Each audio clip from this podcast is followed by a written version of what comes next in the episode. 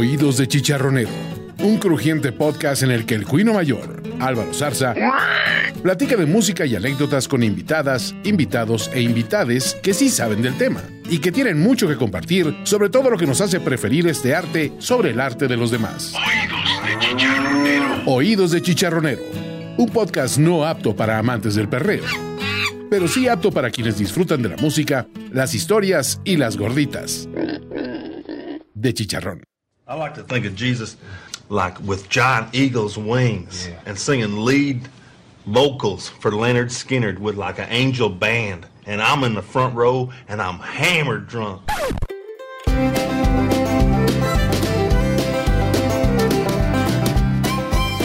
¿Qué tal amigos? Pues qué gusto tenerlos nuevamente por aquí por los oídos de Chicharronero. En este capítulo número 2, que es uno más de los que yo pensé que podría haber hecho en alguna vez en la vida. Pero bueno, estamos de regreso y ahora con un tema súper interesante. De hecho, el, el programa del día de hoy se llama Dime Vaquero. Les vamos a decir por qué. Porque el día de hoy tengo eh, nuevamente a una, a una gran invitada, una arquitecta, amante de la ciencia, de los numeritos, además este, cuida niños los domingos, creo que hace paella también. Y este, pero es especialista en campamentos para niños. No sé qué, qué, qué eh, les hará a los pobres niños en aquellos campamentos, pero hasta donde yo sé, todos han regresado sanos y salvos. Y está conmigo hoy Alejandra García que nos va a hablar de música country. ¿Por qué me dejé convencer de esto? Ya lo veremos en el transcurso del programa. Pero Ale, ¿qué tal? ¿Cómo estás? Alex, gracias por, por estar aquí con nosotros en el número 2 de Oídos de Chicharronero. Estimadísimo señor Zarza, muy buenas tardes y muchas gracias por haberme invitado a esta locura de tu podcast. El señor Zarza está en el Este- cielo. Yo soy Álvaro. Álvarez, Álvarez, Eso. qué gustazo escucharte desde acá hasta allá. Este, Sí. Muchas gracias por invitarme.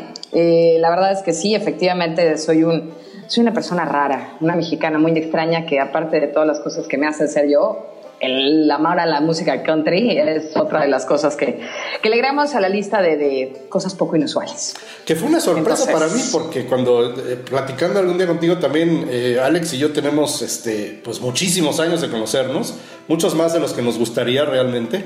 Eh, la, vida nos ha, la vida nos ha llevado por caminos muy diferentes, pero bueno, al final del día pues nos conocimos hace tiempo y después por ahí hemos estado en contacto. El caso es que un día también, platicando con ella, me sale con que este, había escuchado el primer número de- del podcast el, el de mujeres y me dijo, pues es que a mí me gusta la música country. Y le dije, bueno, y, y este, pues eso no es normalmente lo que escuchamos aquí, o no, no es el tipo de música que yo eh, acostumbro a escuchar. Pero una vez que nos pusimos a armar las canciones y bueno, me, me- dio las canciones que ella quería poner y luego yo empecé a buscar algunas, me di cuenta que no era tan ajeno al, al- género, ¿no? Aunque re- realmente pues no es lo mío y no tengo conocimiento, pero lo que a mí me extraña muchísimo fue lo que más me llamó la atención para hacer este podcast, es que cómo es que una persona que yo conocí en la Ciudad de México, que hasta donde yo sabía vivía en Torreón y que iba a campamentos de niños fresas a Estados Unidos, le gustó la música country y me dijo, pues es que fue justo de los camps,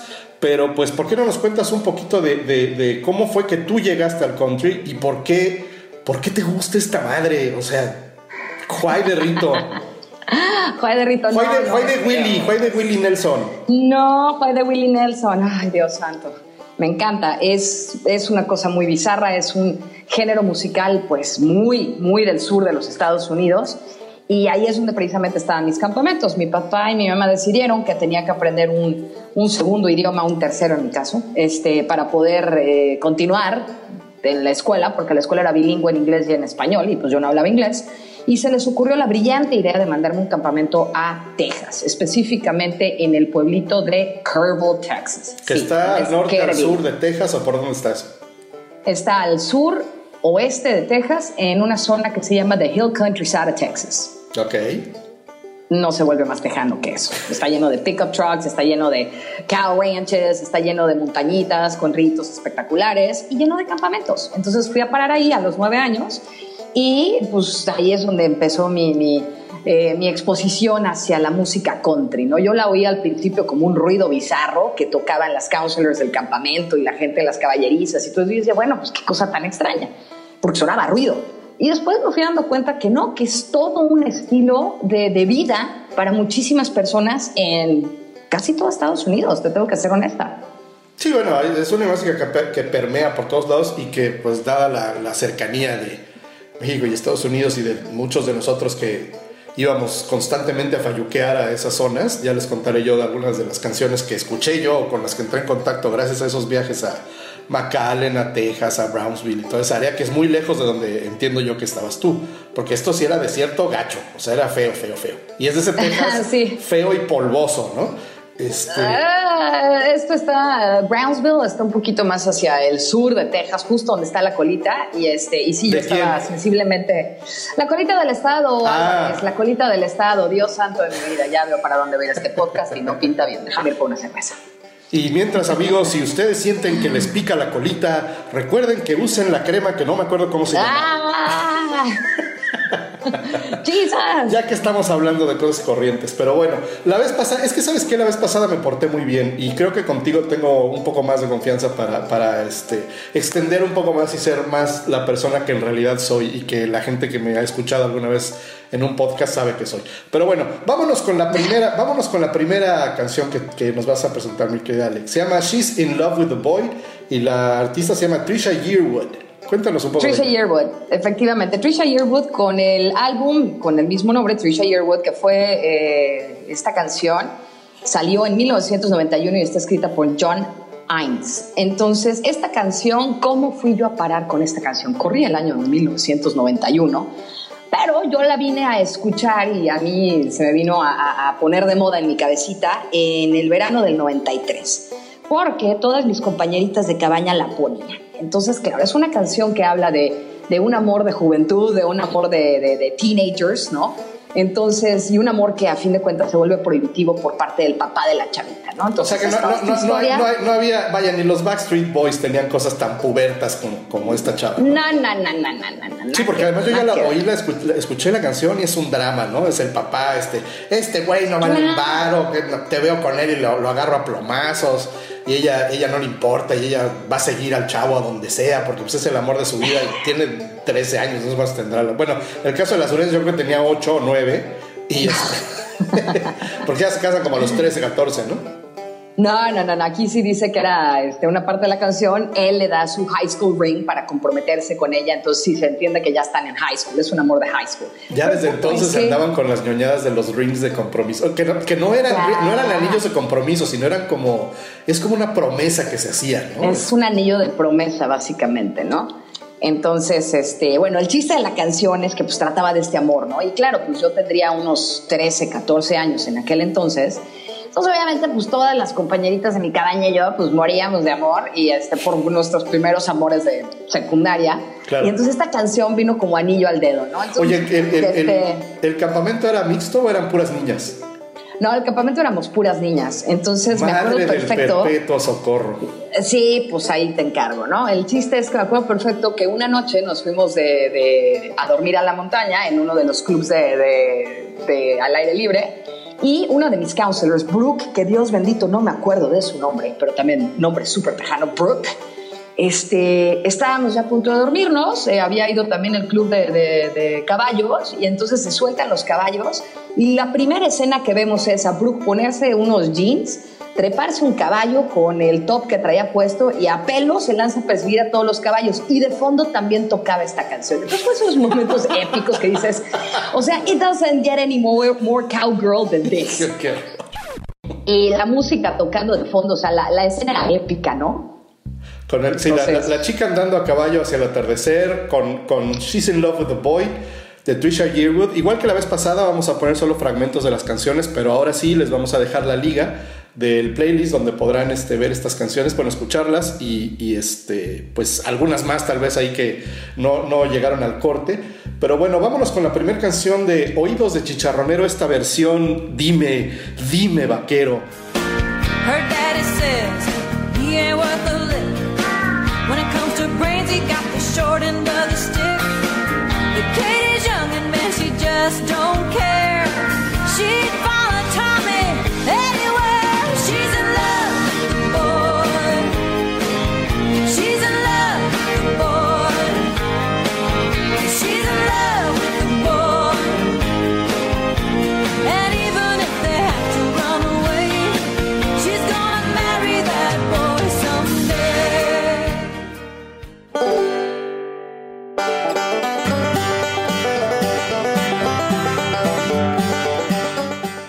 pareció esta canción con la que pues las chicas vaqueras de Texas suspiraban por sus pequeños vaqueritos eh, de Texas o de Dallas o de donde fueran sus vaqueritos?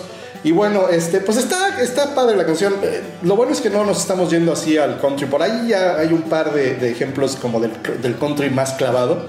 Pero pues esta rola está fresita, está bastante escuchable, ¿no? Está, está como muy eh, tranquila, ¿no? Es, no es ese country así trabado, más, más, más, este, no sé, feo. Oye. Pero bueno, el caso es que estuvo padre la canción y ahora yo, yo, yo, yo, este, en este capítulo soy como el, el carpintero, yo solo estoy barnizando. Entonces, solo voy a aportar algunas pocas canciones eh, y algunas pocas anécdotas porque, como les decía, pues no es lo mío y no por otra cosa, sino porque en realidad no es, es este, yo llegué y de ahí nos vamos a ir a la canción que voy a poner ahora. Eh, yo llegué a este, a este género porque, como les decía, eh, mi papá y unos tíos les daba mucho por aplicarla de pues vámonos a McAllen a comprar este pues ropa, a comprar, en esos años pues no había Costco y la, México estaba cerrado muchas, a muchas importaciones, entonces si querías una tele buena, pues tenías dos opciones, o ibas a Tepito para comprarla de Fayuca, o tú personalmente aprovechabas la ocasión, y estos señores que tenían un, gusto particular por conducir este, las carreteras de México, pues ahí íbamos, trepaban a la familia y ahí íbamos todos a, este, a McAllen a Fayuquear. Y en uno de esos viajes, este, un tío mío, un primo de mi papá, que además le gustaba mucho la. Él, cantaba en un coro de iglesia, entonces la música, la música gospel eh, siempre le gustó, ¿no? Y entonces, eh, bueno, le gusta, todavía vive, parece que ya lo estoy matando a mi tío Jorge, pero no, ahí sigue. Este, el caso es que un día pone un cassette de un grupo que se llama los Old Rich Boys, que resulta ser que curiosamente empezaron como un grupo gospel. De hecho, el origen del grupo viene de 1940 y tantos, ¿no? Pero bueno, iniciaron como un grupo gospel y de ahí se empezaron a definir y sus miembros empezaron a ir hacia el country. Incluso los firmaron las, las compañías disqueras, uno se dejó la barba. Entonces esto era el escándalo en, en la comunidad cristiana gospel de aquellos años, porque pues estos eh, pero uno de ellos incluso era pastor de una iglesia. Entonces, este, y como saben, pues también el sur de Estados Unidos es, es muy religioso, ¿no, mi querida Ale?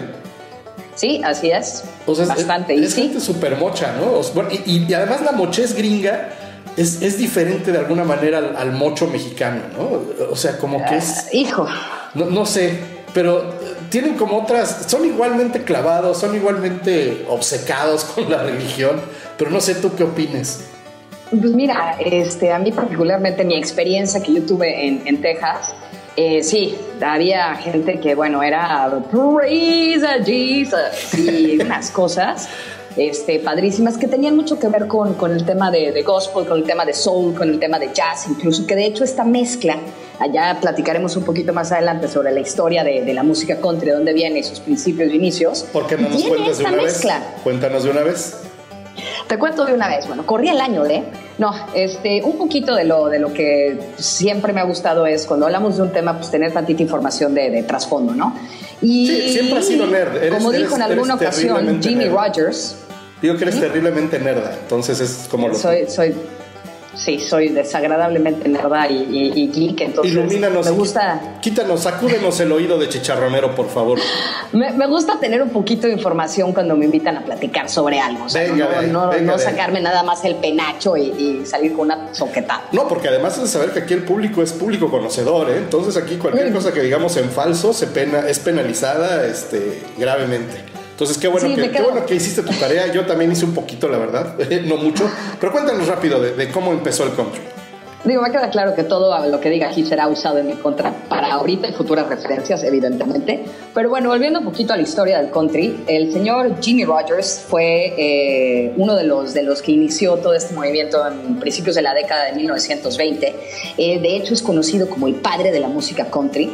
Y el primer sencillo que lanzó vendió un millón de copias, que se llama Blue Yodel Number One. ¿En qué año? Yodel en el año de 1923 o 24 empiezan con esto. O sea, clávense vender un millón de copias en 1920. O sea, ahorita. Espera. Eh, o sea, está. Era una locura, porque aparte ya después graban el disco completo entre el año 27 y el año 33.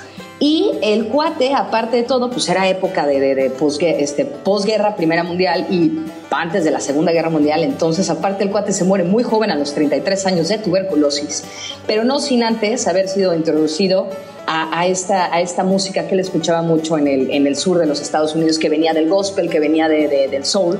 Y entonces, pues agarra y decide grabar este, este disco, ¿no? También un poquito hablando de, de, los, de los, ahora sí, de los principales personajes de la historia del country, nos topamos con Bobby Willis, que en la, también en la, época de, en la década de los 20, ¿no? Él vivía en esta parte de Midwest, Texas, que es cerca, precisamente, cerca de donde yo estuve, en los campamentos. Y este cuate eh, le da nombre a un nuevo género musical que es muy country, que se llama el Western Swing, ¿no? Que se hizo súper popular en la década de los 40 en Estados Unidos. Y de ahí, bueno, ya que te cuento, los 40 y los 50 a nivel eh, Estados Unidos estaban venían ya todas estas big bands, ¿no? De música, las que traían, o sea, la banda completa, tambores, este, vocalistas, trompeta, todo, todo. Y entonces eso se empieza a fusionar con la música country. Y entonces eso, bueno, boom, manda la música para arriba junto con la época del cine dorado de Hollywood. Oh. Entonces, fíjense, aprendan, edúquense muchachos, yo estoy aprendiendo algo porque yo creo que para mañana se me habrá olvidado. Pero fíjate que curiosamente estos cuates, los este, Oak Ridge Boys, son de, son de Knoxville, Tennessee. O sea, mm. no, no, nos podemos poner más rednecks y más, este, más countries que esto, ¿no? Y, y te digo, lo interesante de esta canción que se llama Elvira o Elvira es que este, incluye, pues viniendo de un grupo gospel, eh, hacían muchas de estas... Eh, vocalizaciones, ¿no? Como estos grupos corales. Y, mi tío en particular, este, en el coro este, el tío que cantaba en la iglesia, él era también bajo. Entonces le gustaba mucho esta canción porque ya van a oír a un mono ahí que, si, ahora sí que si tienen un subwoofer, súbanle al bajo. Porque cuando este cuate dice el bayo y lo canta en un tono así de voz, bueno, vibran las, este, las bocinas, ¿no?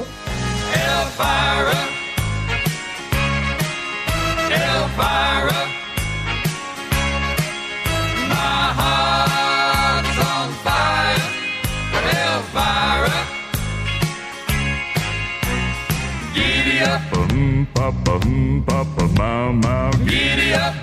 Papa, papa, mau. High on silver, fairway. Elvira. Yeah. Elvira. My heart's on fire. Elvira. Oídos de chicharronero.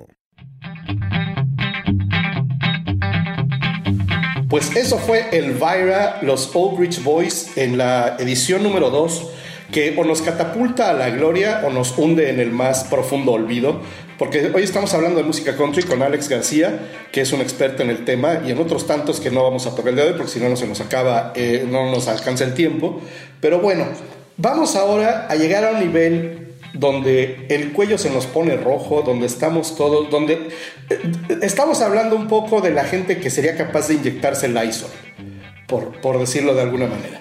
Y vamos a hablar ahora de Leonard Skinner y una canción que seguramente han escuchado todos porque ha salido en 20 películas, ha salido en miles de series de televisión, es un clásico, clásico de la música. Y Leonard Skinner por sí mismo no es un grupo tan country, yo lo veo un poquito más fusionado con el blues, con, con otras cosas, pero y son famosísimos por esta canción de Free Bird y, un requinto que dura 20 minutos al final. No, no dura 20 minutos, pero creo que sí dura 10 8 minutos en la grabación original. Pero bueno, cuéntanos, mi querida Ale, ¿qué onda con Sweet Home Alabama? ¿Cómo es que, cómo es que llegaste tú a, Sweet Home Alabama? Bueno, volviendo al punto de los campamentos en Texas, este, había muchísimos eventos dentro del campamento, competencias, este, exposiciones de trabajo que hacíamos durante pues, todas las seis semanas que duraba el campamento.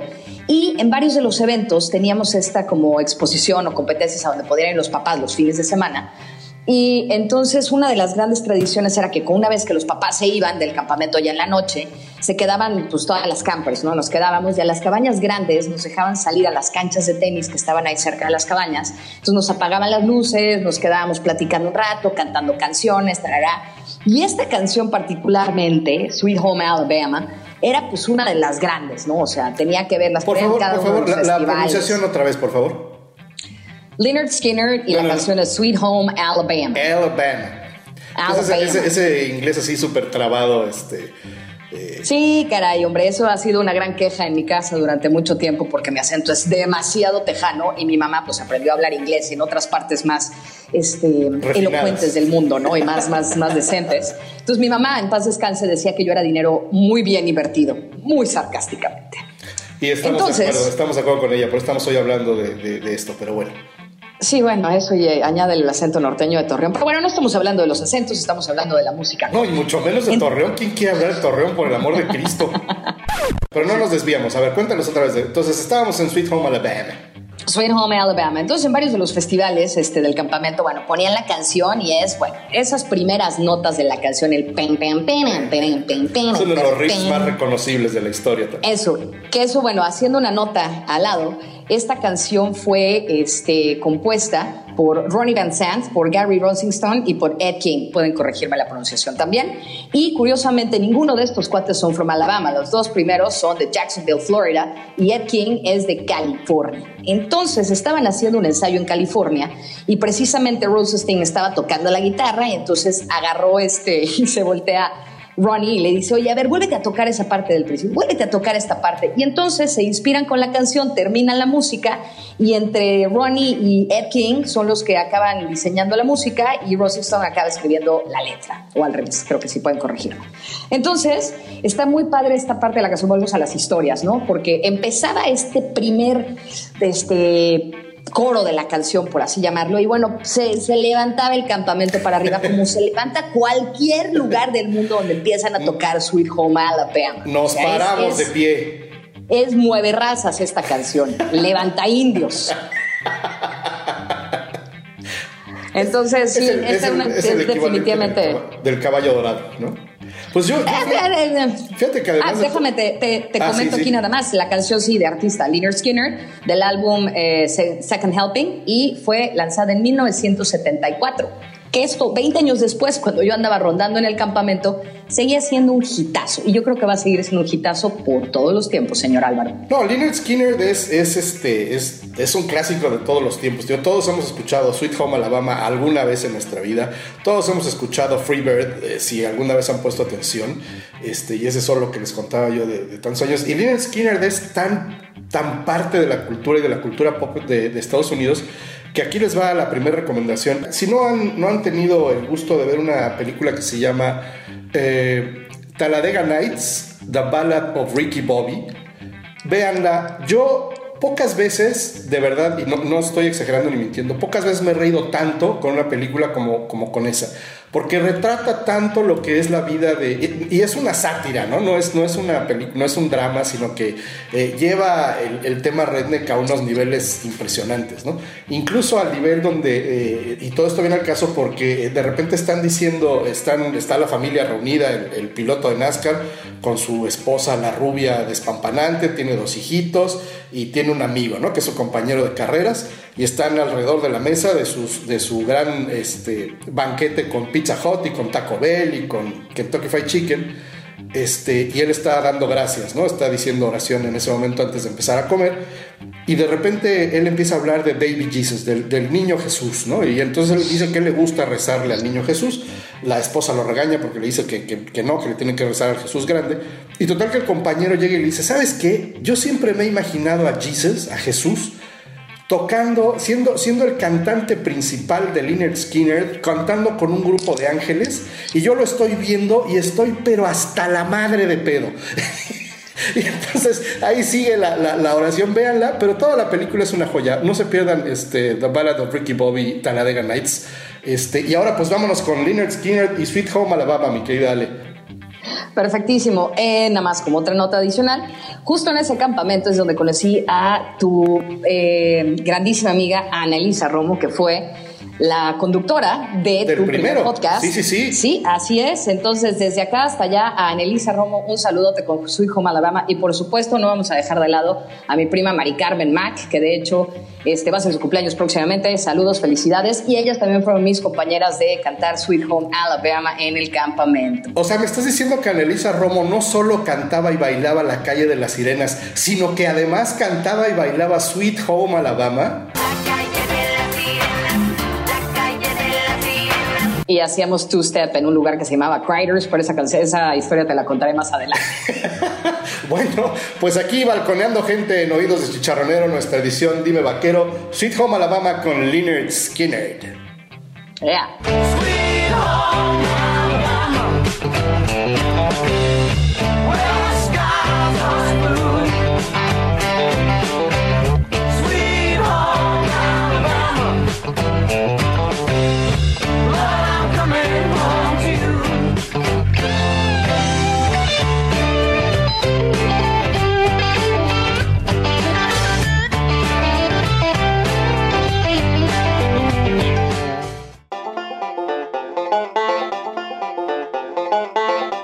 Pues no sé ustedes, pero mi redneck interior todavía está bailando Sweet Home Alabama. Yo no sé bailar Dots, De hecho, no sé bailar. Yo, yo bailando soy como un manatí fuera del agua. Este, llega Greenpeace y trata de meter, de regresarme al cuerpo de agua más cercano si, si me pongo a bailar. Entonces no lo hago mucho.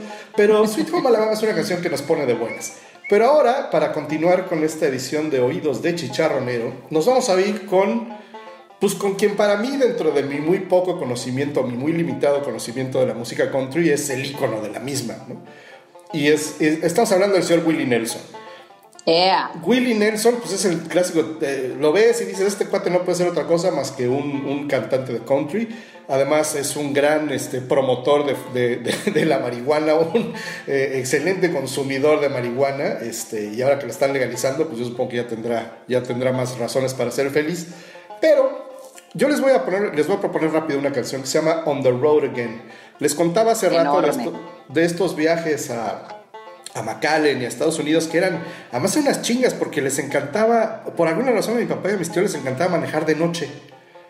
Entonces salíamos a las 8 o 9 de la noche y eran, y en aquellos años, pues no, no, no estaban las carreteras tan padres como ahora. Entonces era, eran 13 o 14 horas a Monterrey entonces ya llegábamos casi de día a Monterrey, este, más bien ya era de día, y luego otras dos horas o, tres más a Reynosa, y este, pues ahí a quedarse en algún hotelín y ya al día siguiente cruzar. Entonces eran unas jodas horribles.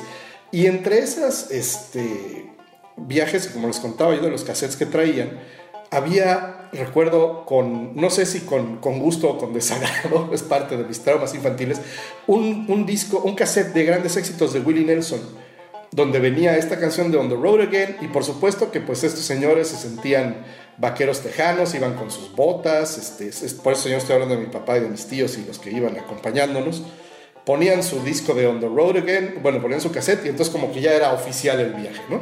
La, la hielera con chelas y ahí íbamos. Así se, así se viajaba en los ochentas, niños, ¿no? No había cinturones de seguridad, ni había este, los niños atrás, ni teles para irse entreteniendo, ¿no? Aquí el entretenimiento era escuchando la música que traían tus papás. Y en ese, en ese cassette de éxitos venían cosas tan aberrantes como, y seguramente tú, te, tú la recordarás, To All the Girls I Loved Before, que era un dueto que cantaba Willie Nelson con, Julio Iglesias y es una de las aberraciones más grandes que, han, que por eso ha caído la plaga en estos años o en estas épocas, porque es una de las cosas más Ay, no es tan mala. Es terrible, es espantosa. Pero en este caso vamos a hablar de On the Road Again. Pero me contabas algo bien interesante que fue el primer video que viste en MTV. Curiosamente, sí, también corría la década de las noventas y este, pues éramos, éramos chicos MTV, ¿no?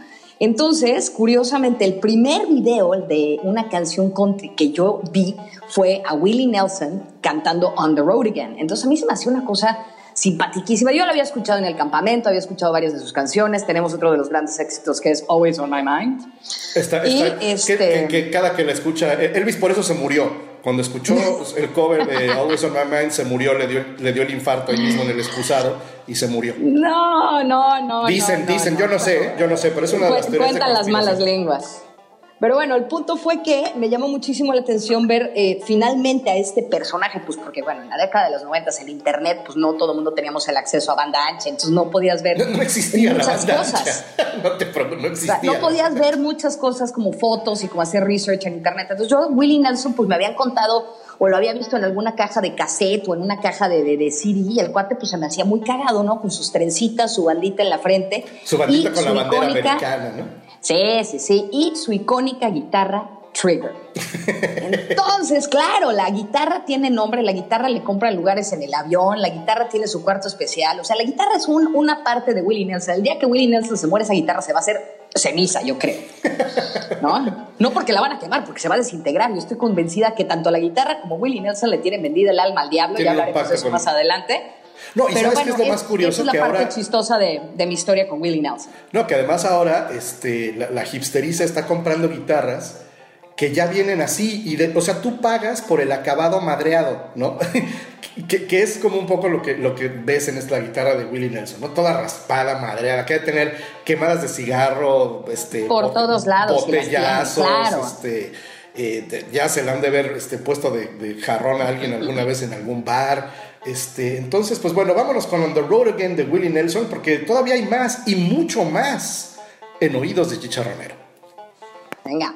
On the road again. I just can't wait to get on the road again. The life I love is making music with my friends, and I can't wait to get on the road again.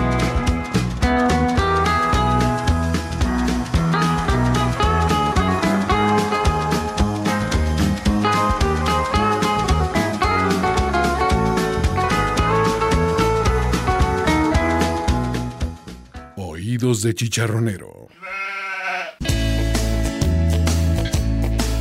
Pues regresamos a Dime Vaquero con oídos de chicharronero o como ustedes le quieran poner.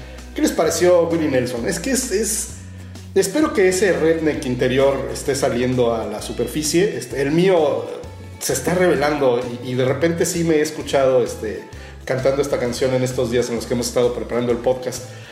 Pero ahora vamos a ir con, con, algo que se llama The Devil Went Down to Georgia. El diablo fue a Georgia. Cantada por la Charlie Daniels Band.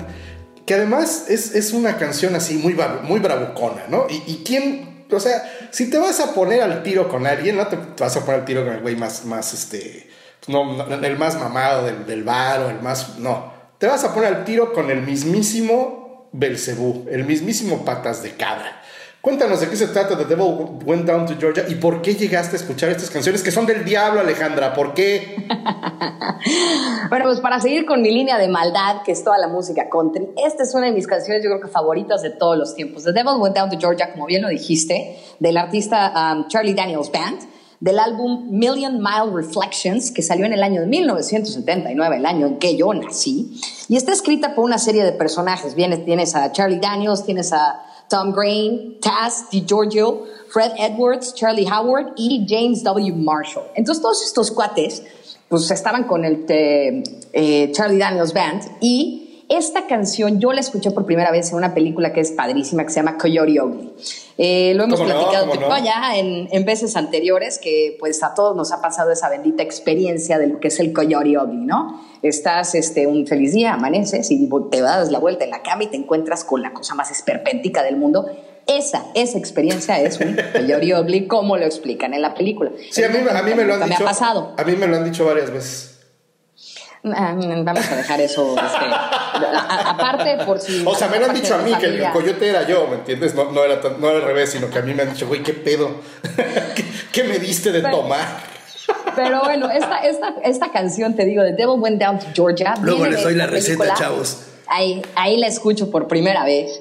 Y este, pues la película trata de una chavita que es de Jersey, que se va a Nueva York a buscar fama y fortuna. Ella es una escritora de, de música, entonces, bueno, pues va, se le acaba el dinero, no tiene cómo este, sobrevivir en Nueva York, no se quiere regresar a su casa y se mete a trabajar de bartender en este bar que se llama Coyote Ugly. Y justo una de las escenas... ¿eh? ¿Recuerdas quién era la actriz? Es que a mí se me fue ahorita el. el... Ay, no, no, no, no. Bueno, sigue, sigue, sigue, sigue, Te preocupes. Pero bueno, este, resulta que, pues, en, en, su desesperación se mete a trabajar de bartender y entonces, bueno, yo creo que es el, ahora sí que el, el, wet dream de todos los hombres de este planeta, ¿no? Meterte a un bar donde todas las bartenders están buenísimas y todas son viejas y aparte una de ellas canta arriba de la barra. No, no lo crees, no lo crees. O sea, no, no, no. ¿Estoy en lo correcto? Eh, sí, sí, sí, sí. por eso, es que por eso, por eso me entró la, la, la este como que me puse nervioso de tratar de acordarme quién es ella, porque no puede ser que no me acuerde. Bueno, pues ahí lo puedes si, ver tantos, como nota. si tantas veces le dimos rewind a eso. a todo ese álbum, que de hecho las canciones ya del soundtrack las grabó Leanne Rimes, que también es otra de las grandes voces del country, pero en la, en la canción, este, en la película, esta canción es una canción que se pone en un jukebox que está ahí en el bar, y entonces la escena es padrísima porque se trepan todas las bartenders arriba de la barra del bar a bailar, ¿no? El famoso two-step de la canción. Y ahora la historia de la canción es precisamente eso.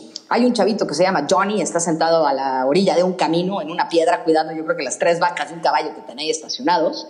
Y entonces le aparece el diablo, ¿no? Y le dice, oye chavo, pues este, fíjate que yo creo que, que soy muy bueno tocando el violín y veo que tú tienes ahí uno, pero pues te, te, te hago una apuesta. Si tú tocas mejor que yo, te doy este violín que traigo yo, el diablo hecho de oro, y si no, me quedo con tu alma, ¿no? Entonces, bueno, Bendito sea que fuera el alma, porque si le pedí otra cosa. Esa es otra canción y no la vamos a explicar ahora. Pero entonces, Porque bueno, sí perdió el diablo, dicen.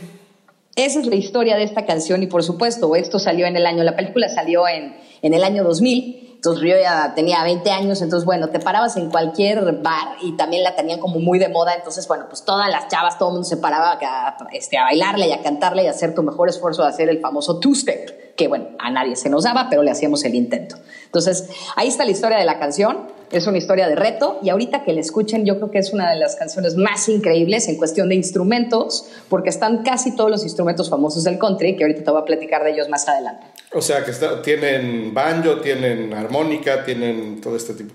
Y fíjate Tienen qué- el qué famoso fiddle, que es este violín. La historia del diablo también, que, que es recurrente en el blues, por ejemplo, ¿no? Y que también el blues sureño y, y este famosa, la famosa historia de Eric Johnson, ¿no? Que dicen, Claro. todo el mundo dicen que él fue a las crossroads, un día fue a un, a un camino encontrado allá a la mitad de los campos de algodón y este, hizo un pacto con el diablo para que fuera el mejor guitarrista del mundo y, y, pues eh, grabó Eric, no, Eric Johnson, no, es Robert Johnson. Robert Johnson grabó 31 canciones solamente y por ahí hay una película ochentera que no es mala, es pésima, donde sale Robert, este, Macchio, el Zarape Kid, este, y, y se llama Crossroads y, y tratan un poco de hacer la, la historia. Lo único interesante que tiene esa película es que al final hay un duelo de guitarras entre el guitarrista del diablo, que es Steve Vai, que es un guitarrista, un gran, un virtuoso este, impresionante. Incluso Frank Zappa le decía que era su pequeño virtuoso. Este, entonces toca él contra Magio y pues ya se imaginarán quién gana al final, ¿no? Este, en, en- en este duelo. Siempre gana Karate Kid, siempre gana Karate Kid. Siempre gana el cabrón y haciendo trácala, ¿no? Entonces, Oye. este, bueno, pues ahora este, vamos con The Devil Went Down to Georgia. Está bien padre la canción, escúchenla. A mí es de las que más me, me gustaron del, de la- del playlist. Entonces, volvemos ahora a Dime Vaquero en oídos de Chicharronero. I guess you didn't know it, but I'm a fiddle player too. And if you'd care to take a dare, I'll make a bet with you. Now you play pretty good fiddle, boy, but give the devil his due. I bet a fiddle of gold against your soul, cause I think I'm better than you.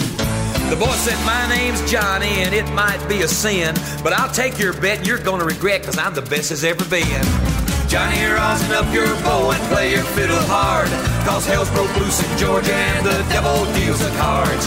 And if you win, you get this shiny fiddle made of gold.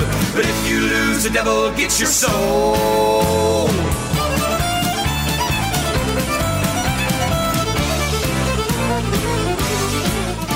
Oídos de chicharronero.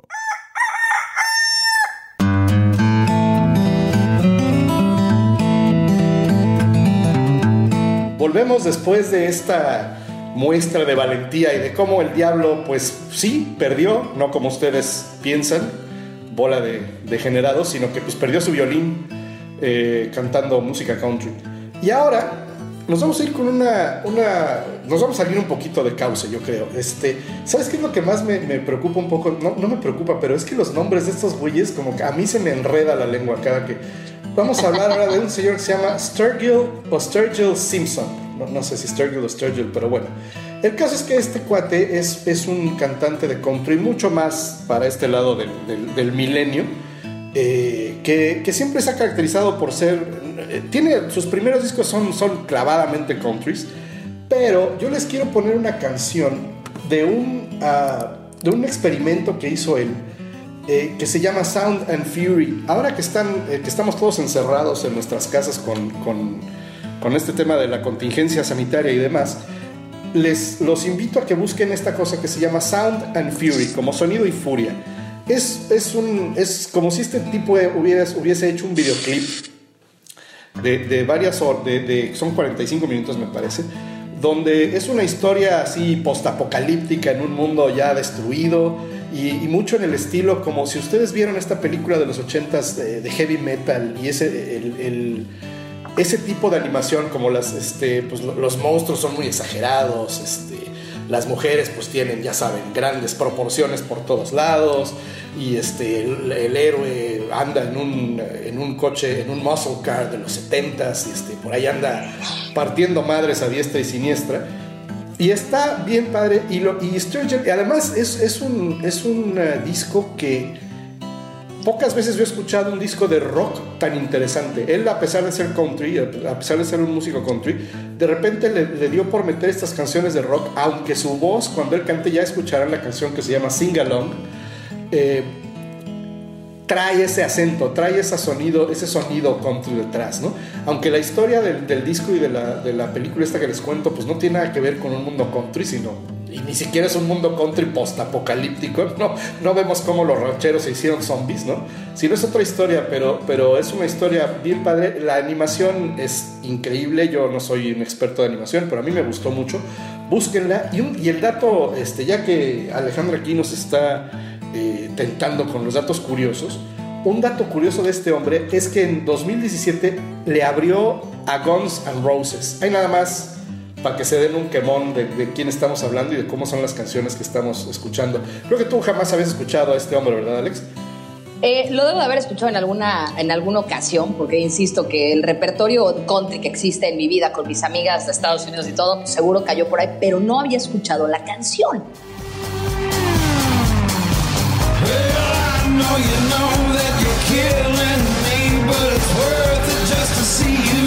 know bar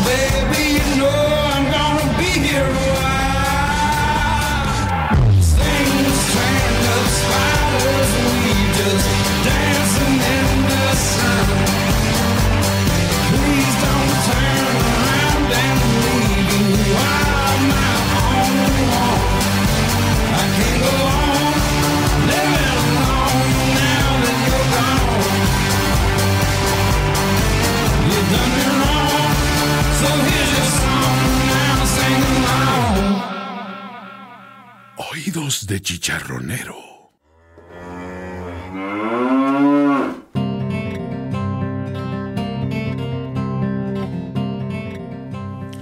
Volvemos después de esto. ¿Qué les pareció? Es que además tiene una vibra así medio, medio disco, medio rock. Pero el coro y esta parte que, yo eh, elegí para poner en el, en el, fragmento, pues se le oye un poco la, voz, este, la voz country, pero es, es estirar un poquito la, estirar un poco el, el, género, ¿no? Y ahora nos vamos a Pero ir... está, está, está bien, está bien. O sea, lo que dices de la voz country es muy característica, es es, yo creo que de todos los artistas country los escuchas cantando sus canciones y tienen este tono country, pero aparte los escuchas hablando en un contexto normal y todos tienen este draw. y además los temas, ¿no? Eh, siempre está, bueno, ya, ya, ya pasamos por la, la, puberta enamorada, ya pasamos por Elvira, que también es otra, es una canción para una mujer por ahí, Sweet Home Alabama, que es pues el, el rancho, allá en el rancho grande, allá donde vivía, este, On the Road Again, que pues es esta, de toda esta gente que pues vive paseándose, y los, los americanos sabemos que son muy de andarse desplazando por todos lados y pues los, los camioneros y todo esto, ¿no? Luego pues Georgia y el diablo fue ahí a quitarle el violín a alguien y ahora Sing Along, que a pesar de que le digo que el tema es así medio rarón, al final sí él le está reclamando a una ex, a una examante, ¿no? Está diciendo este, pues tú me hiciste este daño, pero pues ahora quítate tu canción y la chancla que yo tiro y al fin que ni quería. Y... Despecho, es parte del country, despecho. despecho. Acuérdate que el country, el country se trata de contar historias. Y te pueden contar historias de amor, de despecho, de triunfo, lo que sea, pero también te van a hacer una historia de un caballo que está parado en un bar, ¿no? Una sí, de, y de whisky, por ejemplo, de, de, de las pedas en el bar de llegar al bar bien pedo, ahí, ahí me, porque te quería olvidar y te fuiste con otro o te fuiste con otra y maldito. Que eso nos lleva a la ya, siguiente canción. No, ya, ya, hablaremos, por ejemplo, de, de, de, la Ultimate, no te vayas, este, ese hombre es mío, que es Jolene, que la vamos a, la, la tenemos también más, claro. más adelante. Pero ahora nos vamos a ir con Garth Brooks en Friends in Low Places. O sea, mi barrio me respalda. Woo, woo. Ay, no, bueno, Garth Brooks a mí particularmente me fascina. Se me hace también uno de mis grandes crushs de la música country, ¿no? Se me hace guapo, se me hace talentoso. Y curiosamente, eh, cuando los escritores de esta canción, que son Dwayne Blackwell y Earl Bud Lee, que, bueno, voy a hacer un paréntesis. Si te tienes que escribir música country, te tienes que llamar Dwayne. y en tu nombre, definitivamente, del otro cuate, tiene que haber un Lee. Ann Lee, Bruce Lee, Jack Lee. O sea, es El general- más country no se pone. El general Lee. Es correcto, el general Lee, qué bonito coche. Entonces, esta canción eh, de Garth Brooks, Friends in Low Places, yo creo que tiene que ser una de mis favoritas de todos los tiempos. Viene del álbum de No Fences eh, y esto fue lanzado en el año de 1990. O sea, nos estamos yendo un poquito para atrás en el tiempo, pero hablo de estas canciones en el momento que a mí me pegaron, que a mí me pegó en la década eh, de los 2000. Entonces, esta canción, precisamente lo que comentábamos ahorita, se la ofrecen estos dos escritores a Garth Brooks porque es una canción que necesita un rango muy específico de voz. Tiene notas muy, muy bajas y tiene notas muy altas. Y Garth Brooks tiene este rango vocal, ¿no? Este, entonces, bueno, eh, también parte de la parte interesante de esta canción es que estos cuates pues estaban, ¿no? Los escritores echando desayuno en un diner, que también es muy, muy americano. Y entonces Sí, empiezan sí, a nos vemos platicar en todas las y... películas, ¿no? Donde llegan, piden su, llega la, la mesera que generalmente pues, es la chava, este, eh, o la más guapa del pueblo, la madre soltera, o, o- o la mujer de color que es, que es inmensa, ¿no? Pero y siempre llegan con su jarrita de café y les dan café, ¿no? Hey, darling, how you doing? y a la hora la ¿no? Hay, nada, coffee. hay nada de que tenemos ahora. Ahí puedes pedir huevos estrellados a las 3 de la mañana si quieres, ¿no? Tus huevos estrellados con tocino, o puedes pedir tu pecan pie o lo que se te dé la gana, ¿no? Exacto. Entonces estaban estos cuatro los escritores en un diner y a uno de ellos se le olvida la cartera. Entonces se voltea con el amigo y le dice, pues préstame lana, ahorita te la pago, ¿no? Y entonces se viene acercando el, este, el mesero y se voltea el amigo como para echarle carrilla al otro que se le ha olvidado la cartera. Le dice, pues es que este cuate no trae con quién pagar. Y entonces le avienta uno, el escritor que se le había olvidado la cartera, le avienta la frase al amigo. Don't worry about it. Here's what we're gonna do. I know the chef because I got friends in low places. O sea, Entonces, el nombre viene de ahí. Yo conozco al chef porque mis cuates, porque mi barrio me respalda, la banda está Mi barrio, conmigo. mi barrio me respalda. Entonces, tú no te preocupes, I got friends in low places, entonces no hay pedo si se me olvidó la cartera. Y más allá de esto, pues esta canción, te digo, yo la escuché, la había escuchado ya en otras ocasiones, pero este, una muy buena amiga mía de San Antonio, Texas, Amanda Finn, este, en alguna ocasión nos fuimos a un bar allá a San Antonio y estaban tocando la canción y pues yo había escuchado las dos estrofas tradicionales y resulta que entonces para la canción el cuate al final de la segunda estrofa y se arranca con un acorde tren y se vuelve loco el bar. Yo dije, bueno, pues les gusta mucho la canción, ¿qué onda? Entonces dice que como están en, en una performance live, digo, este no era Garth Brook- Brooks, ojalá yo hubiera sido Garth Brooks, era un- una banda normal, pero hace el mismo, la misma faramaña que Garth Brooks, diciendo que como están en vivo pueden tocar el famoso e ínfamo tercer verso de la canción. Donde dicen, donde dicen de palabrotas. Dicen de palabrotas. Entonces sé que la canción que, la versión que contraste de esta canción trae ese tercer verso, no se los quiero arruinar, quiero que lo, como dice Álvaro, que lo escuchen, que lo disfruten. Y fíjense en el tono de voz de este cuate. Garth Brooks es uno de los grandes, grandes de la música country de todos los tiempos. Entonces, mi aportación, señor Álvarez. Y es un, es un poco más, es un poco así en el tema de no lloro porque te vas, sino porque te llevaste el topaz. ¿No? Te llevaste el topaz. Y volvemos al tema. Si conoce usted un topaz, es población No en riesgo, salga. no salga de su casa. Quédese en casa escuchando oídos de chicharronero. Tenemos, tenemos uno, dos, dos, dos capítulos hasta ahora. Pero yo creo que con lo que estamos armando y con estas invitadazas de lujo que me he conseguido para estos dos este, programas, espero que, que sigan escuchándonos y que tengamos más capítulos más adelante. Entonces vámonos con Garth Brooks, Friends in Low Places. Now that we're off the radio, we can do this last verse, right? Well, I guess I was wrong. I just don't belong. Then I've been there before. Everything's alright. I'll just say goodnight and I'll show myself to the door. Hey, I didn't mean to cause a big scene. Just wait till I finish this glass. Then, sweet little lady, I'll head back to the bar. Help me out now,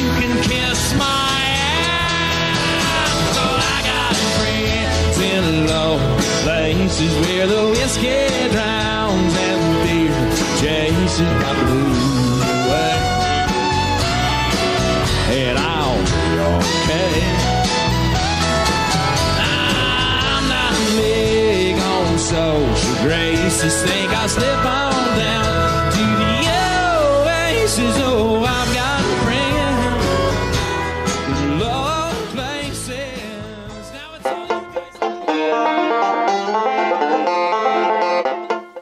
Volvemos a Oídos de Chicharronero y ahora nos vamos a ir con algo que sale de otra película. Es una canción que, como les decía yo, cuando estábamos, este, o cuando empezamos a pensar en el programa, este, pues ahí me puse yo a buscar en los archivos y en mi Alzheimer interior y me, y me acordé de esta canción que sale en una película de los hermanos Coen que se llama Oh Brother, Where Art Thou?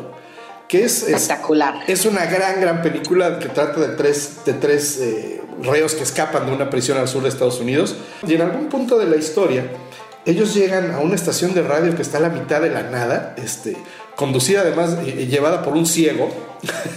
es muy chistoso. Y yo creo que ahí viene un poco lo de la idea, que yo creo que es como el ciclo, porque ellos llegan a la estación y de repente George Clooney, que, que, es el actor principal y que siempre se quejó con los Cohen que le ponían este, que le ponen papeles de tonto, ¿no? De pendejo. Siempre es, siempre es un cuate así como muy atarantado, muy así, ¿no? Entonces, pues Clooney con todo, todo lo expreso que es él, este, siempre sale con sus papeles así de, "Eh, este es, esto es el tipo, es un clásico tipo que es guapo, pero es tonto, ¿no?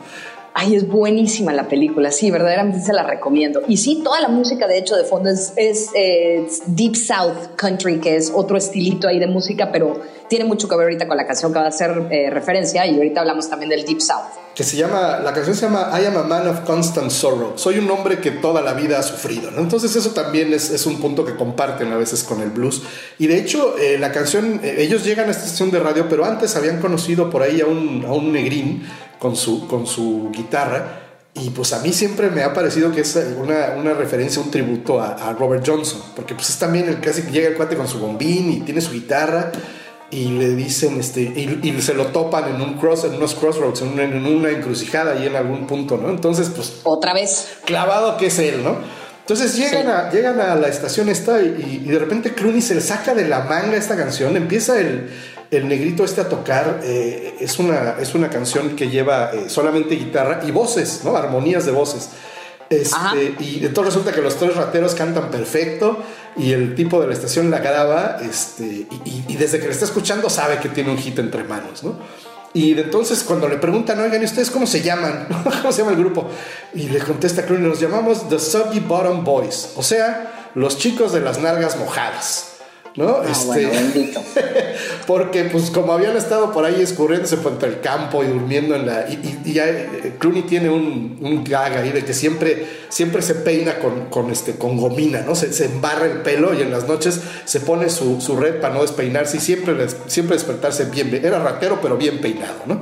Entonces, este, incluso búsquense por ahí, en- hay algún, este, uno de los festivales de Eric Clapton de Blues que se llama Crossroads. Hay tres, no recuerdo si es el primero o el segundo, donde sale eh, originalmente los, los intérpretes de esta canción y, la cantan ahí en vivo y son dos nada más. Este, les debo ahorita el nombre, luego se los investigo, pero la cantan igualito, o sea, se nota que son ellos. Es una gran canción, I'm a Can- a- I Am a Man of Constant Sorrow. ¿Y qué, qué nos tenías que decir del Deep South? Bueno, el Deep South es eh, todo, todo movimiento, es todo un estilo musical este, y habla mucho de esta liga que hay entre el country y el, el soul y el gospel, ¿no? que estamos hablando, ya llevamos un par de ocasiones pla- eh, platicando de esto, pero fíjate que esto me lleva a lo que te decía hace rato, los instrumentos, ¿no? el Deep Soul, que es como toda la música de, de fondo que se escucha a lo largo de esta película, pues tiene instrumentos eh, muy clásicos, ¿no? Tiene lo que platicamos, las armónicas, el clasiquísimo banjo, ¿no? Que de hecho Steve Martin, comediante Steve Martin, toca banjo y es Sí, sí. padrísimo. Ahí está en YouTube y está su masterclass de banjo, por favor véanla, es espectacular, te diviertes mucho. Y esto me lleva a hablar de un, un personaje de, de- de música country que se llama The Ford Baileys y lo famoso de The Ford Baileys es su armónica. Este, The Ford Baileys es un gran intérprete de canciones country y este, este cuate, obviamente como muchos artistas country, participó en el Grand Ole Opry, que es, métanse a investigar esto, es todo un lugar que si eres alguien en el mundo country tienes que haber pasado por ahí, ¿no? Es un programa de radio y si eres quien sea. Y, y muchos grandes del country salieron de ahí. incluido este grandísimo este, intérprete de la armónica. Entonces, bueno, les dejo este dato cultural, las armónicas en la música country y la más famosa es de este personaje afroamericano que se llama The Ford Bailey. Por favor, búscalo en YouTube, busquen algunas de sus canciones, no se van a arrepentir. Uno de los Este- banjos, fíjate, de los banjos más famosos, nada más para ahora sí terminar este segmentito de, de instrumentos de música country, es este, el de Peter Seggers. Es el, el banjo de Peter Seggers, que de hecho eh, fue muy, muy famoso. Eh, viene, viene toda la historia que los banjos supuestamente se cree que se viene de la música caribeña y que de ahí emigra a Nueva Orleans y entonces Nueva Orleans luego se va a los otros estados sureños y de ahí viene toda sentido. esta...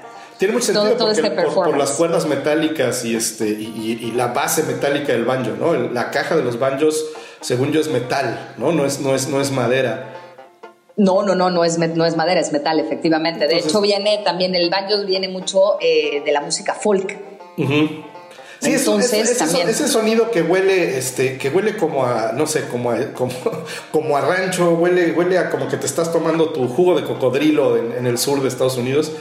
Es, del señor sentado en la, en la mecedora, en el, en el porch de, la, de su casa, con el y haciendo su requinto con el, con el banjo, así es. y el perro sarnoso al lado, ¿no? Pues transpórtense a esto, vean, vean eh, Oh Brother Where si no la han visto, y si ya la vieron, vuélvanla a ver porque vale muchísimo la pena. Nos vamos con I'm a Man of Constant Sorrow, una canción que a mí también me pone de muy buen humor, me encanta esta canción. Entonces, escúchenla aquí en este capítulo Dime Vaquero de Oídos de Chicharro Negro.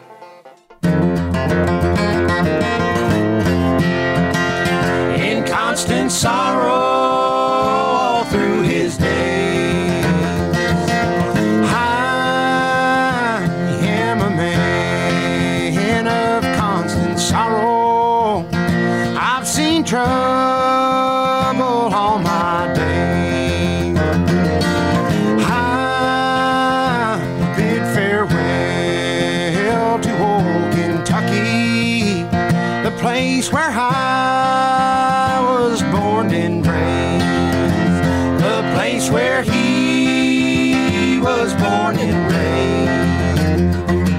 Oídos de chicharronero.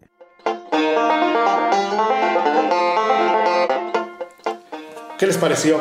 Escúchenla completa, este, es una gran, gran canción y este, ojalá les haya gustado. Ahora nos vamos con qué sería del country, qué sería de nosotros sin este drama, sin esta, esta visión de la vida y, ahora que pues todos estamos, se darán un poco cuenta de cuál es la época en la que estamos grabando esto, eh, porque estamos rodeados, uno, de malas noticias, y de dos de otras que son peores noticias, que es de toda la gente tratando de motivarnos, ¿no? Y de todos somos coaches de vida y todos nos, nos estamos dando ánimos y adelante y todos no sé qué.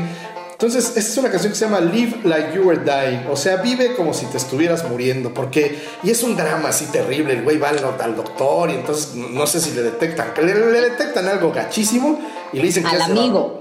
al amigo. Ah, Al amigo, y al dice- amigo. Entonces le dice que ya se va a morir y la chingada. Entonces, este, pues que ahora va a vivir todo lo que no ha hecho, ¿no? Este, y pues su, lista de, de deseos no cumplidos, pues es muy country, ¿no? Este, en una de ellas menciona que pues duró tres segundos arriba de un, de un toro, ¿no? De estos como de rodeo, entiendo yo que está el, el- el mono ahí, ¿no? Y entonces, pues toda la canción lleva ese mensaje positivo bien bonito de vamos adelante muchachos, sí se puede, en la versión country. Cuéntanos de, este, de Tim McGraw, McGraw, como tiro loco McGraw. Sí.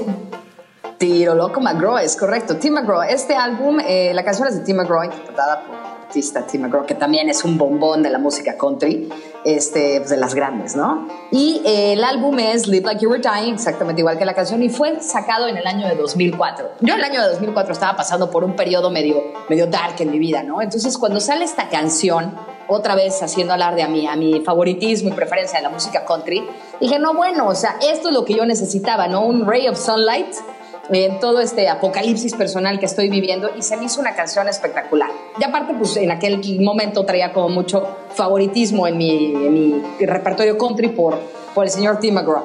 Entonces, esta canción también está escrita por Tim Nichols y por Craig Wiseman. Y efectivamente, lo que hablabas, la, el coro te dice, ¿no? De un cuate que pues le dan esta muy mala noticia y entonces pues pasa todo el proceso y es, eh, es un drama honor, pero entonces hace un bucket list, ¿no? Esta lista de, de cosas pendientes de hacer antes de morirme. Entonces el cuate se va skydiving, se va mountain climbing, este, agarra y se, mete se tira 2.7 del segundos. se, se da. Es como, es como, es como, la crisis de la edad de, es, es como la crisis de la edad de varios, ¿no?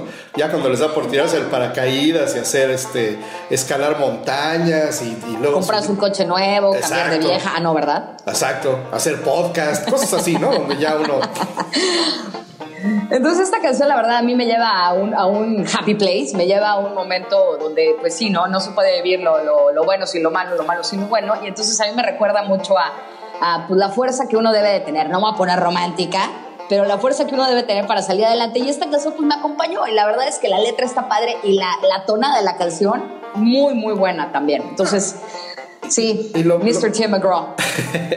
Por ahí todos tenemos una cancioncita que en algún punto de nuestras vidas, en algún momento de crisis nos sacó adelante y no es precisamente, eh, es, es generalmente cae en la lista de los placeres culpables, ¿no? Pero bueno, El guilty pleasure es correcto. De hecho, curiosamente, este, ahorita donde estoy viviendo, una de mis vecinas es una vecina sudafricana y tiene un tatuaje en la espalda que dice Live like you were dying. Entonces, cuando se lo vi, bueno, a mí me llevó para atrás y dije, a ver, espérame, tú eres de Sudáfrica, ¿qué haces con un tatuaje del el nombre de una canción country? Bueno, resulta que mi vecina sudafricana es fan de la música country. Entonces, llevamos varias semanas en la cuarentena de, de- de- con sana distancia y todo el rollo pero escuchando música country juntas porque pues quién iba a pensar que una mexicana y una sudafricana iban a tener este gusto y placer por la música country Pues y fíjate- caímos en una canción Y de eso se trata este podcast también, del placer de la música, de, de disfrutar la música, sea esta cual sea, con sus, con sus ciertos límites, desde luego. Este, no vamos a caer en el libertinaje en este podcast, pero eso, de, de eso se trata, del gusto por la música, de cómo la música en realidad es, es universal y más allá del cliché, pues sí une muchas personas. Pero bueno, ahora, este, Live Like You Were Dying, para todos los que estamos ahorita con necesidad de un poquito de ánimo, escuchen la letra, la verdad está padre. Eh, si, si dejamos un poco de lado el, el- el cinismo, está padre la letra. Entonces, Steve McGraw y Live Like You Were Dying. man, what you do? And he said, I went skydiving, I went Rocky Mountain climbing, I went 2.7 seconds on a bull named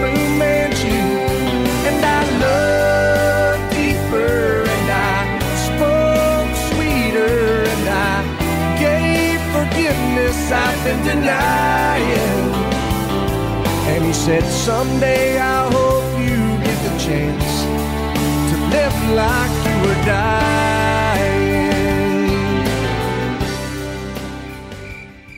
Oídos de chicharronero.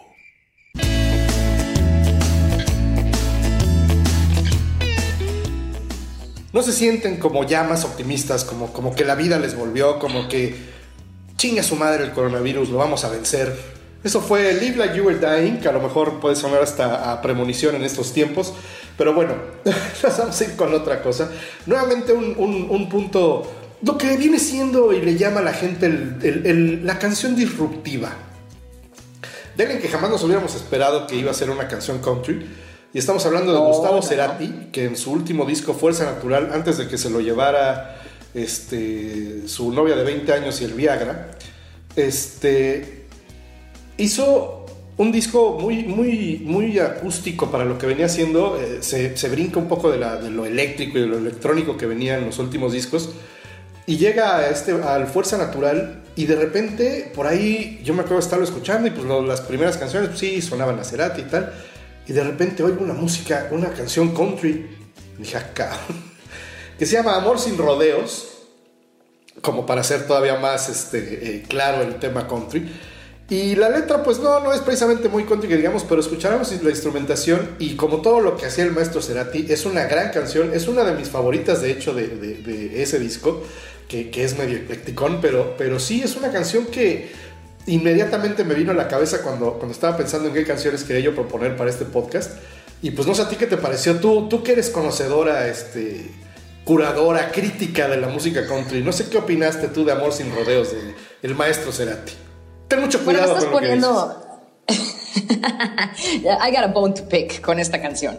Eh, de entrada, Cerati, ¿no? O sea, la, la gran frase de Dios, ¿por qué te llevaste a Cerati y me dejaste a Arjona? Eh, Es algo que todavía estoy resentida con, con el Señor, ¿no? O sea, ¿por qué? ¿Por qué me dejaste? Pero a la hora que me pusiste a hacer tarea me pusiste a escuchar esta rola, tiene todo el tono country, pero es de Cerati. O sea, ¿Cómo es posible que el maestro Cerati se haya atrevido a utilizar la música country? O sea, ¡ah! pero funciona. En esta canción, con esta letra, con esto que quiere decir, funciona. O sea, la canción te dice, pueblo chico, infierno grande. No es más country, ya, no hay más country que eso. Punto. No, incluso este. y- Entonces- y, en ese disco viene esta Amor sin rodeos y otra que se llama Tracción a Sangre, que también es, es, es más lenta. Esa también yo creo que trae más, más, este, trae más armoniquita, trae más ese tipo de country lento. Entonces, en esa parte del disco, pues se mete a este, a este tema de, de- de- de hacer country Cerati, ¿no? Eh, y pues bueno, a mí me pareció que es una buena ejecución, me parece que es una buena canción, este, muy, muy poco, muy lejos de lo que estábamos acostumbrados con él. Desafortunadamente, pues sí, se lo, se lo llevó este, la tristeza. Pero bueno, pues aquí les dejamos Amor sin rodeos de Cerati para no darle más rodeos a esto. Y este, escúchenla completa, eh, búsquenla también en el playlist que les vamos a dejar por ahí. Y seguimos con Oídos de Chicharronero. Ya estamos llegando casi al final. Eh, tenemos las dos mejores canciones, cuando menos del playlist que tenemos aquí. Vamos a hablar de también otra clásica, una icónica del- del, este, de la música country, que es Dolly Parton. Pero eso es en el, en el corte que sigue.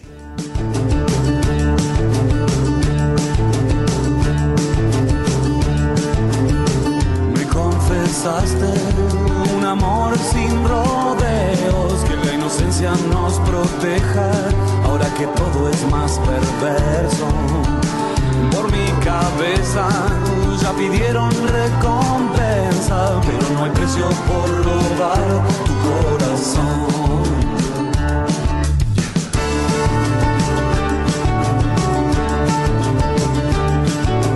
Pueblo chico, infierno grande,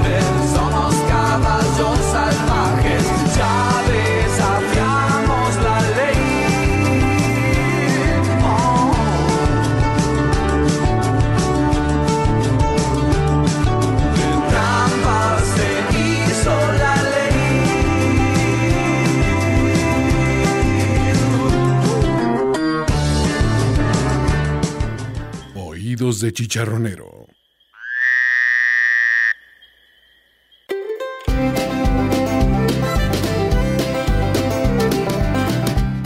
Pues volvemos a Oídos de Chicharronero, esta segunda edición, este segundo podcast que está resultando bien interesante gracias a que estamos hablando de música country, cosa que les repito no es algo que yo pensaba algún día que iba a tratar y mucho menos grabar, o sea, dejarlo para la posteridad. Pero bueno, Entrenando tus oídos de chicharronero, quitándonos Álvarez. el oído de Chicharronero, entendiste muy bien el, el, este, el objetivo de este podcast, que es, pues sí, a- abrirnos la mente a cosas que, que existan por ahí que tal vez no conocíamos, ¿no? Y que por ciertas cosas, no, no, no prejuicios o lo que, lo que tú quieras, pues no, no nos damos la oportunidad.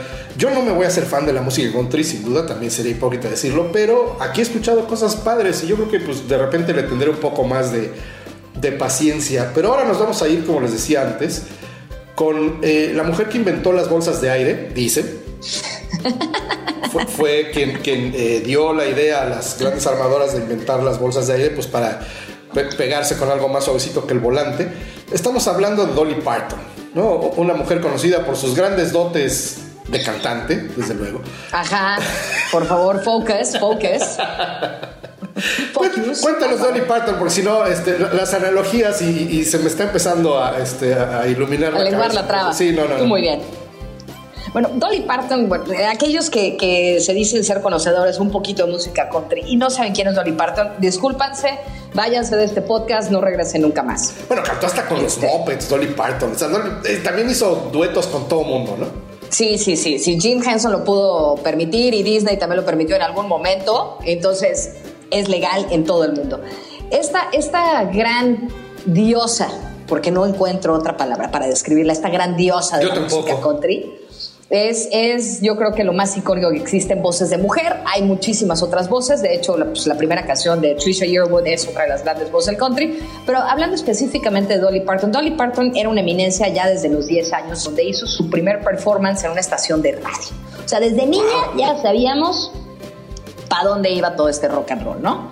Y entonces estaba, de hecho, eh, esta canción que vamos a que escuchar ahorita es eh, una interpretación que a mí me gusta mucho. De hecho, ahí tuve un, un, un encuentro cercano contigo, señor Álvaro, cuando te, te propuse la canción, me dijiste que sí, me mandaste la, la versión que encontraste, yo me puse como araña, ¿no? Yo, no, esa no es. Eso es lo que vas a ver. la canción, obviamente, te puedes meter a cualquier este, lado a buscarla en Spotify, en YouTube, donde quieras. Y la interpretación original de Dolly Parton es una belleza. Esta canción la, la lanza ella en el año de 1974 con el álbum del mismo nombre, Jolene. Y este, esta colaboración que vamos a escuchar ahorita la tiene con un grupo a capela que es uno de mis grandes, grandes favoritos de, de a capela, que se llama Pentatonics. Esta versión sale en el año de 2016 y también está escrita por Dolly Parton. Entonces me encantaría que ahorita este, habláramos un poquito de música a capela porque sé que también a ti te gusta mucho. Sí, yo soy muy Y en fan de la muchas música. ocasiones eh, el country es lo que platicabas ahorita con la película de Oh Brother Where Art Thou. Esta, esta colaboración de música country a capela también es una gran tradición. Entonces, Poco- no voy a hablar más de Dolly Parton porque... Poco por la base del sí. gospel, ¿no? Y, y también Eh. es- las armonías vocales sí son muy, muy, muy comunes en el country, porque es, es, algo, es algo también muy del sur de Estados Unidos, ¿no? El- el- el- el- el- la parte vocal y las partes a capela. Correcto. Entonces, bueno, independientemente de que esta sea de mi- una de mis canciones favoritas de todos los tiempos, y hay muchísimas más famosísimas de Dolly Parton como 9 to 5 y, y, bueno, varias colaboraciones que ha hecho con, pues, con los grandes, John Denver y todos los demás. Pero esta en particular a mí sí me llama mucho la atención por esta colaboración que hizo con Pentatonics. Pentatonics, chavos, se los recomiendo y señores chavos rucos que nos están escuchando. En verdad es un grupo padrísimo a capela, hacen muchos covers, pero ya tienen música eh, original y, y a mí me fascina. Y bueno, eh, Jolene es esta historia de este hombre es mío. Ella, Es correcto. Dolly Parton ya le cantaba a la chava y en, algún en alguna parte le dice, pues yo sé que sí me puedes dar baje, pero please, ese hombre es mío, no, no te lo lleves. En aquellos tiempos, ¿no? Todavía las mujeres pues nos defendían un poquito, ¿no? Ahora ya les valemos tres kilómetros. Ay, tírate para que te levante. Pero, este, por eso, por eso nos- no, lo que pasa es que eso pasaba, Dolly Parton no se podía tirar, porque inmediatamente se No. levantaba. Rebotaba, como dices tú. Pero, bueno, sí es una historia la- así la- dramática, ¿no? Pues Ahí la que se tira es Claro. ella, porque dice, sí, yo sé que pues tú estás bien guapa, eres no sé qué, pero pues yo nunca voy a querer otro carnal como este. Entonces, Jolene, no te lo lleves. Zorro, no Sí, te lo lleves. sí. Zorra, no te lo lleves. Sí, y te digo, ahí, ahí también, bueno, pues a las historias personales, ¿no? En la, yo creo que esta también la escuché en la década del 2000, digo, la, la, ya había habido varias versiones con ella. Y la volví a escuchar en algún momento donde yo tenía mi, mi pobre corazoncito roto. Entonces me cantan Jolene y precisamente, pues allá había una historia de una pelirroja, ¿no? Con algún enfrialán. Y bueno, yo dije, no, pues hace cuenta que le dieron vinagre a la herida. Y este, y justo esta canción, Jolly Parton, cuando cuenta la historia, que de hecho hay un documental muy interesante de esta canción en eh, Netflix, se lo recomiendo muchísimo. Ella te explica que ella se inspira porque en- allá en 1974, cuando 73, cuando escribe la canción, de hecho, 74 sale el single. Ella, este, su marido le estaba coqueteando una de las cajeras del banco y la cajera del banco tenía aquella, aquella cabellera espectacular roja con los ojos verdes, ¿no? Y entonces le estaba coqueteando y pues llega la Dolly Parton un día y habla con ella y le dice, a ver, chaparrita, déjame te explico. ¿De qué lado más caleguana? ¿Hubo golpes? ¿Hubo golpes? No sé, no sé, para eso tiene que ver el documental de Netflix. Ok. Pero la canción, el nombre de la canción viene también de otra historia muy interesante de Dolly Parton. Eh, Jolene es una niña que en uno de sus conciertos la suben al escenario y le pide un autógrafo en el escenario. Entonces cuando Dolly le pregunta, hey darling, what's your name, honey? Entonces la niñita le contesta, Jolene. Le dice, oh, that's the prettiest thing I've ever heard. Bueno, sí es súper, también súper sureño, ¿eh? Te llamas Jolene. Jolene, ¿no? Pero sí, lo dice ella en el documental, está muy interesante, se lo recomiendo mucho a Netflix. Eh, y sí, entonces de ahí nace toda esta interpretación de la canción. De hecho, también hay una versión de Miley Cyrus que se lo recomiendo. Miley Cyrus, yo no soy fan, pero esta interpretación de Miley Cyrus también está muy buena. Pero la de ahorita, la que nos incumbe, es este, la de Pentatonics. Se las recomiendo arduamente y también, pues, cualquier otra cosa que se encuentre por ahí de estos chavos es muy buena. Jolene. Oh, I'm begging of you, please don't take my man. Jolene, Jolene, Jolene, Jolene. Please don't take him just because you can. Well, you could have your choice of man, but I could never love again. He's the only one for me, Joe.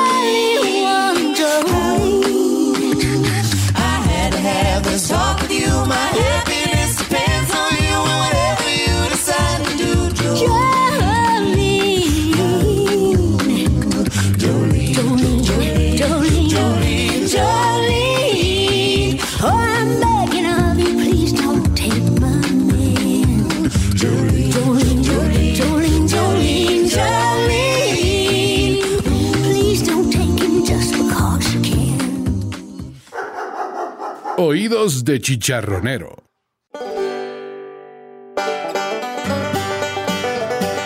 Pues estamos llegando al final de Oídos de Chicharronero, edición country, edición vaquero, vaqueras. Pero, pero del country bonito, del country este. Pues que tiene una- un fundamento musical más interesante que otras cosas que hay por ahí. Este, por eso les digo que hasta esto, hasta aquí en Oídos de Chicharronero tenemos límites. Entre los peceros hay rutas. Los perros razas y las escuelas clases. Exactamente.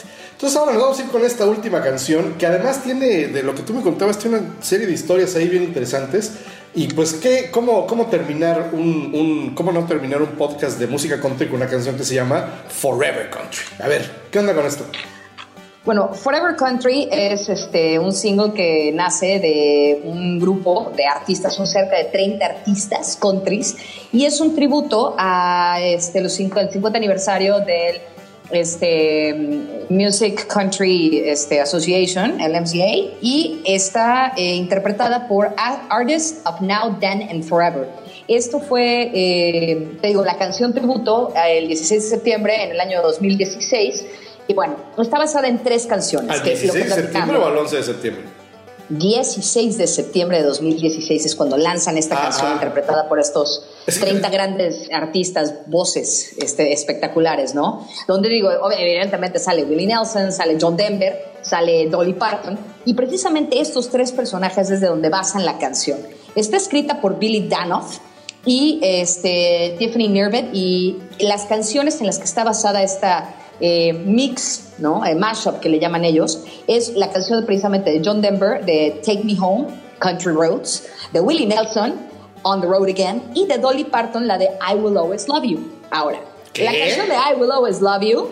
sí, ¿No era de la, no era de. Whitney? ¿No era de la del guardaespaldas? la que toda corista, la que toda corista de grupo chafa de boda destroza cada, en cada boda que existe del mundo. Toda corista que se respeta se la tiene que saber. Es Sí. así como la de Maraya, Maraya Cari, así, misma. sí. Si eres corista de grupo, esta y la otra te las tienes que saber de cajón. Pero ¿cómo que I Entonces- Will Always Love You es de Dolly Parton? A ver, ¿qué, qué es I Will eso? Always Love You es una canción de Dolly Parton que ya en su época fue súper popular en los 70s y luego en los 80s tuvo este comeback también por otra interpretación que hizo con, con otro artista country, pero cuando sale la, la década de los 90s la película de Guardaespaldas con Kevin Costner y Whitney Houston en paz descanse, este, la vuelve a hacer popular esta canción y se va a, bueno, a los top lists del Billboard y queda quién sabe cuántas semanas en primeros lugares, Pero entonces- como ya lo había hecho antes. Pero Dolly Parton también hacía el... Claro, por supuesto. De hecho, en esta canción de Forever Country, la, la digamos que la, la, el- la parte final de la canción viene esta interpretación en voces de grandes artistas country y no les voy a spoilear el final, pero por favor este, disfruten el video, métanse, vean el video, porque aparte ahí salen todas las caras de todos los artistas country. Entonces, ¿por qué vamos a terminar con una canción de estas? Porque no hay mejor mashup de música country con los tres grandes a mi gusto de la música country. Qué mejor manera de, de despedir este podcast con una canción tan grande y que tiene tanto y que nos ha dejado tanto pues a través de cuatro o cinco décadas. O sea que al final del día no nos brincamos a John Denver. Vamos a escuchar a John Denver un ratito, aunque sea en este, Vamos a escuchar a en John este popurrí de canciones de Forever Country. Yo me acuerdo que la primera Claro. vez que la oí cuando estaba yo recopilando las canciones, después de la cagotiza que me pusieron porque la otra no era, la versión de Dolly Parton, les digo que es lo malo de trabajar con gente nerda e inteligente. Y de, y de mecha corta además. Entonces estaba oyendo, o sea, ya después de la cagada estaba yo enojado oyendo las demás y de repente oigo al final... y Dije, ay, ca, ahora sí, o sea, ya, esto ya es, es- esto es demasiado, no lo puedo soportar. Pero bueno, con esto vamos a cerrar esta edición de Oídos de Chicharronero. Mi querida Alex, te doy muchísimas gracias y, es un gusto haber platicado contigo de esto. Seguramente habrá alguna otra edición de música country, pero bueno, vamos a seguir quitándonos el oído de chicharronero. Por lo pronto, hoy a mí me, me- me ayudó mucho esto, me dio una perspectiva mucho más allá de lo que yo tenía de, de esta música, que pues es muy rica, tiene muchas bases y que comparte eh, con, con- con géneros como el blues o como el rock, que, que querramos o no, pues son los que más nos, más nos gustan y que tienen algo de todo, ¿no? Tienen, tienen algo por ahí. Entonces, muchas gracias por estar con nosotros en esta edición. No, pues señor Álvarez, muchísimas gracias por haberme invitado y no me considero una erudita ni experta en el tema, pero sí es un tipo musical que me gusta muchísimo, me ha acompañado pues por así que a lo largo de mi vida y siempre hay una buena historia que contar con una buena canción country, por lo menos por mi parte, y gracias por invitarme a contar mis historias. Pues fue un gusto para nosotros, espero que para que nos escuchen también. Y esperen ahora sí, si este les gusta, este, la, la edición número 3 de Oídos de Chicharronero, que a ver ahora qué se nos ocurre. Pero como les decía yo en el primer podcast, tengo la gran fortuna, la vida me ha regalado la fortuna de conocer a gente inteligente, brillante y sobre todo que gusta mucho de la música. Y eso me ha nutrido a mí mucho y de eso se trata este podcast. Entonces nos vemos en la siguiente edición de Oídos de Chicharronero. Mi querida Alex, hasta la próxima y pues una- un saludo y un abrazo a todos con Susana distancia. Country road,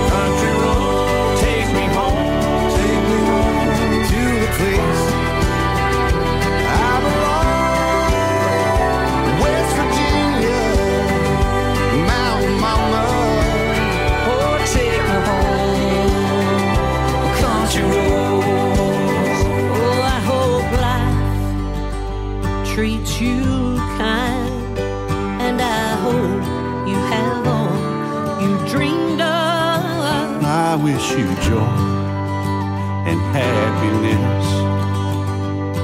But above all this, I wish you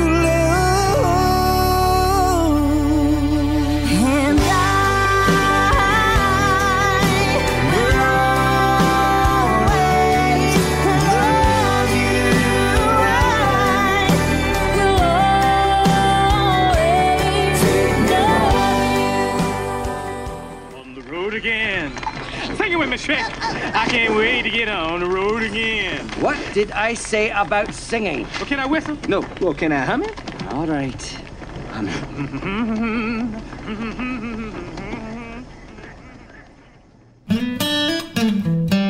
Oídos de Chicharronero, un crujiente podcast en el que el cuino mayor, Álvaro Zarza, platica de música y anécdotas con invitadas, invitados e invitades que sí saben del tema y que tienen mucho que compartir sobre todo lo que nos hace preferir este arte sobre el arte de los demás. Oídos de Chicharronero. Oídos de Chicharronero, un podcast no apto para amantes del perreo, pero sí apto para quienes disfrutan de la música, las historias y las gorditas. De chicharrón.